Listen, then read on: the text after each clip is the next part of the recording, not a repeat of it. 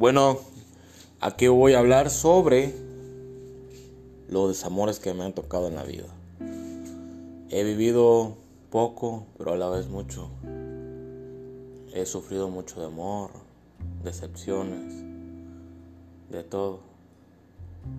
Y realmente les quiero comentar cómo lo superé, más que nada.